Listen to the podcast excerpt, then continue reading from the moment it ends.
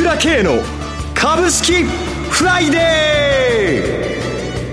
ー。この番組はアセットマネジメント朝倉の提供でお送りします。皆さんおはようございます。進行役の浜田節子です。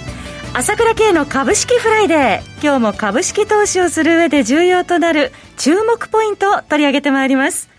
パーソナリティはアセットマネジメント朝倉代表取締役経済アナリストの朝倉圭さんです。朝倉さん、おはようございます。おはようございます。よろしくお願いいたします。ますさて、今週はどのようにご覧になってらっしゃいますでしょうか？そうですね。えー、やっぱり少しもみ合い気味ということで、はい、決算が出ましたよということでね、やっぱり明暗明らかになってきましたんでね。はっきりしてますよね。えー、いいものが買われて、悪いものが売られちゃうということとね。はい、それからね、まあ、為替の方がね、まあ、あドル安円高にだいぶ、現在もそうですけども、動いてきてますので、はい、まあ、この辺の影響を受けてということで、えー、少し、まあ、あそれからマザーズ市場がね、ちょっとこう、うろうろということでね、えー、まあ、もみ合いみたいな相場になっちゃいましたよね。はい。はい、まあ、昨日はアメリカでは GAFA の決算発表がありました。そうですね。はい、今ね、あの、やっぱり引け後によく終わってから出てきましたけど、やっぱいいですね、決算ね。時間外取引でも上昇してますよね。そうですね。えー、やっぱり、ここかっていう感じでね、はい、えー、結局はここに戻るのかなということになってしまうわけなんですけれども、はい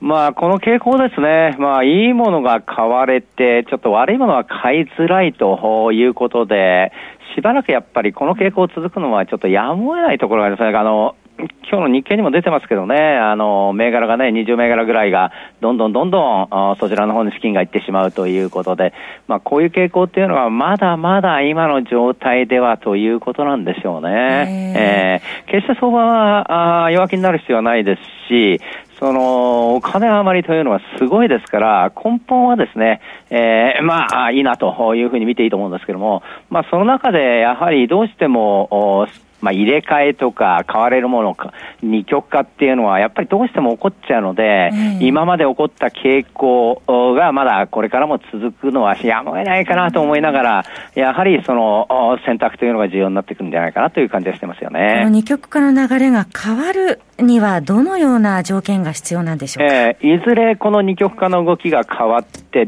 大相場が起きるんですけれども、はいそれにはやっぱりワクチンができなければならないので、えー、そこができそうだというところで、これが全面高にガラッと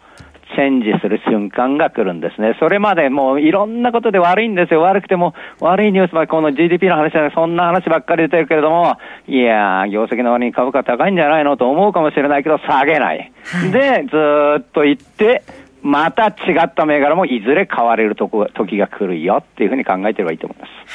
はい。えー、後ほど8月以降の相場展望について伺っていくところではありますが、朝倉さん、今週は朝倉 CD 収録されたそうなんですが、18日、えー、セミナー、今週は CD と、朝倉さん、変わらずフルにご活躍中ですよね。こちらの CD も皆さん楽しみになさってると思いますが、今回どのような内容なんでしょうか？そうですよね。はい、あの、それまあ、月曜日に収録したんで、ええ、セミナーが、まあ、あ先週の、その前ですからね、土曜日でしたからね、え、その、休みが4連休入って変わったことがありましたので、はい、その中で一番変わったことは何かっていうと、はい。やっぱりアメリカがね、あの中国の領事館出てけっていうことで、米中対立が新たなステージに入ったということですよね。ね。これは重要です。極めて、えー、大統領選を控えてですね、はい、えー、まあ、下手すればね、偶発的な軍事小説が起こってもおかしくないという情勢になってきましたので、このことについて詳細に話しましたから、あの、ブライエン 大統領補佐官から始まって、レイ、えー、FBI 長官、バー司法長官、ポンペオ国務長官、トランプ政権は一貫してですね、対中政策に対してですね、さらにギアをゴンと上げてきましたので、えー、これは反対注意しなければなりませんね。はい、えー、えー、そ それからまあ、あのーもともとその、その前にやったセミナーですよね。あの、7月、大手町で開催された。そうですね、大手町だった。はい、そのセミナーの DVD もできてますので、見逃した方、ぜひ見といた方がいいと思いますね。株がこれから上がるんだよということと、アメリカの力はものすごくあるんだということと、上海市場ですね、甘く見ない方がいいよ、今回の中国株はということ、じっくり話してます。それからもちろん当社の銘柄マスターですね、長谷川慎一の銘柄も、この、いわゆる CD、今週やった CD でもセミナーでも発ぷり話していますから、これも見逃せないと思いますよ。内容盛りだくさんとなっておりますよね。アセットマネジメント朝倉勢の銘柄紹介、見逃せません。また YouTube も欠かさずあのチェックしていますけれども、最新の情勢が収録された8月 CD もぜひ手に入れたいところでございます。朝倉 CD8 月号、そして7月18日に行われました朝倉さんのセミナーの DVD などは、すべて朝倉さんの情報発信会社、ASK1 のホームページからお申し込みください。朝倉 CD8 月号は単品3300円、6ヶ月18,480円、12ヶ月で34,100円となっております。また、7月18日開催の朝倉セミナー。こちらのセミナー収録 CD、音声ダウンロードは13,000円、DVD は16,000円となります。こちらはすべて税込み価格です。お問い合わせは朝倉さんの情報発信会社、ASK1 のフリーダイヤル、0120-222-464 0120-222-464までお電話ください。なお、こちらのセミナーでは取扱い商品の勧誘を行う場合がございます。それでは CM を挟んで朝倉さんに詳しくお話を伺います。鋭い分析力で注目、経済予測のプロ、朝倉慶。日々のマーケット情勢や株式情報、個別銘柄の解説を、朝倉本人とスタッフが、平日16時、メールでおよそ7分の音声を無料で配信中。株の判断に迷ったら、朝倉慶。詳しくは、アセットマネジメント朝倉のウェブサイトへ。本日の市況解説無料メールマガジンにご登録ください。アセットマネジメント朝倉は、証券取引、金銭有価証券の予託、貸付行為は行っておりません。また情報提供する金融商品の取引では、相場変動などにより損失を生じる恐れがあります。取引説明書、契約締結前交付書面などを十分にお読みいただき、ご理解の上お取引ください。金融商品仲介業者登録、関東財務局長金中第605号。さて、朝倉さん、来週からはもう名実ともに8月相場入りとなりますね。どのようにご覧になってらっしゃいますでしょうか？そうですね。はい、今までの流れが続く中で、相変わらず強含みということになってなると見てますよね。強含みと。えー、もう本当に弱気にならない方がいいよということは言っておきたいんですけれども、はいまあ、今週の相場見てて、私も非常に面白いなと思ったんですけども、やっぱり投資家心理が揺れてますよね。非常にやっぱり揺れてるなという感じがしました。あの空売り比率なんですけれども、はい、えー、月曜がね、あのー、37.4ということだったんですけども、うん、この週明け4連休後相場始まったじゃないですか。はい、で、その間っていうか、ニューヨークダウは2日で540ドル下げちゃって、しかも、為替が一時104円台までの円高が入ってですね、はい、これは週明けの日経平均相当下がるなという感じで見た皆さんも、見たやつは多かったと思うんですけども、はい、寄り付きだけ安くて、結局は35円安で済んだんですよね、その日はね。はい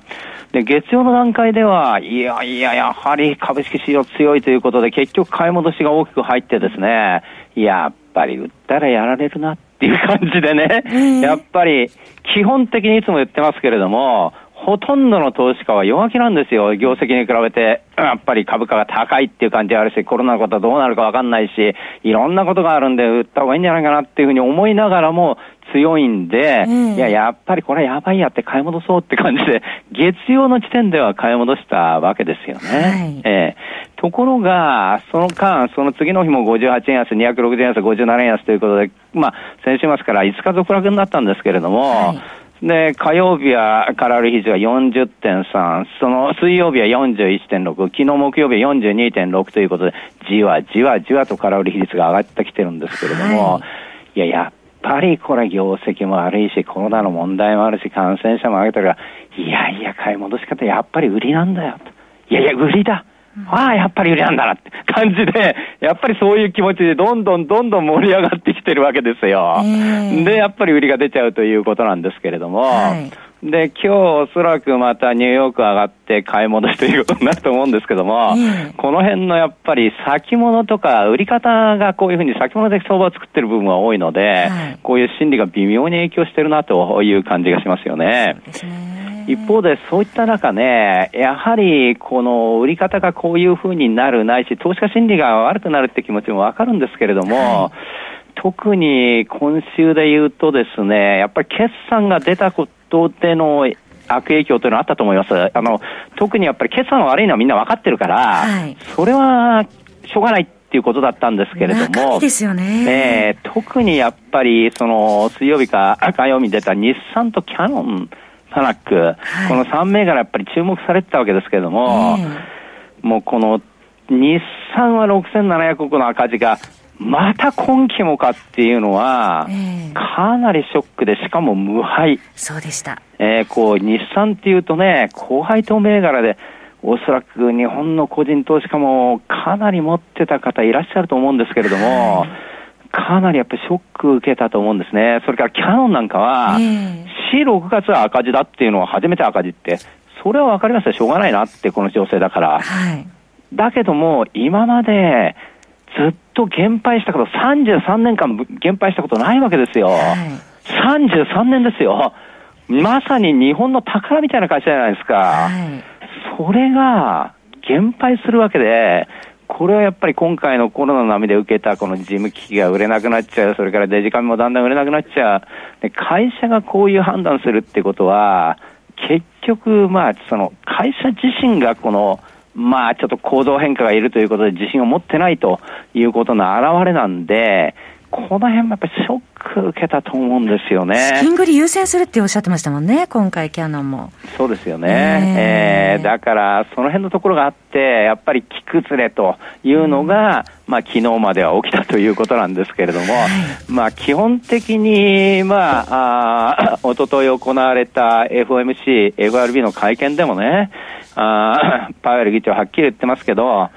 もう財政政策どんどんやってくれって言うんだから、財政政策を進めてるんですよ、えー、FRB が。えー、え？財政政策を進めてるってことは、え、今100兆円出すとか300兆円民主党は出すとか言ってるけど、関係ありません。全部私どもが国債買ってあげますよということなんだから。マネーを放出すると。もう、対策は万全です。はい。それで、日銀のこの 株の買い方に関して買いすぎだとかいろいろ批判はあるけれどももともと割安なんだから私は全然変わっていいと思いますよ。日本の日銀も完璧にサポート体制完璧なんですよ。ここをしっかり見とかなきゃダメだよということです。目先いろいろあっても結局は相場は強いんだと。いうことを確認しておく必要があると思いますね。お話はアセットマネジメント朝倉代表取締役経済アナリストの朝倉圭さんでした私朝倉家が代表を務めますアセットマネジメント朝倉では SBI 証券楽天証券グルス並みの口座開設業務を行っています。私どもホームページから口座開設をしていただくと週2回無料で銘柄情報を提供するサービスがあります。ぜひご利用ください。それでは今日は週末金曜日頑張っていきましょう!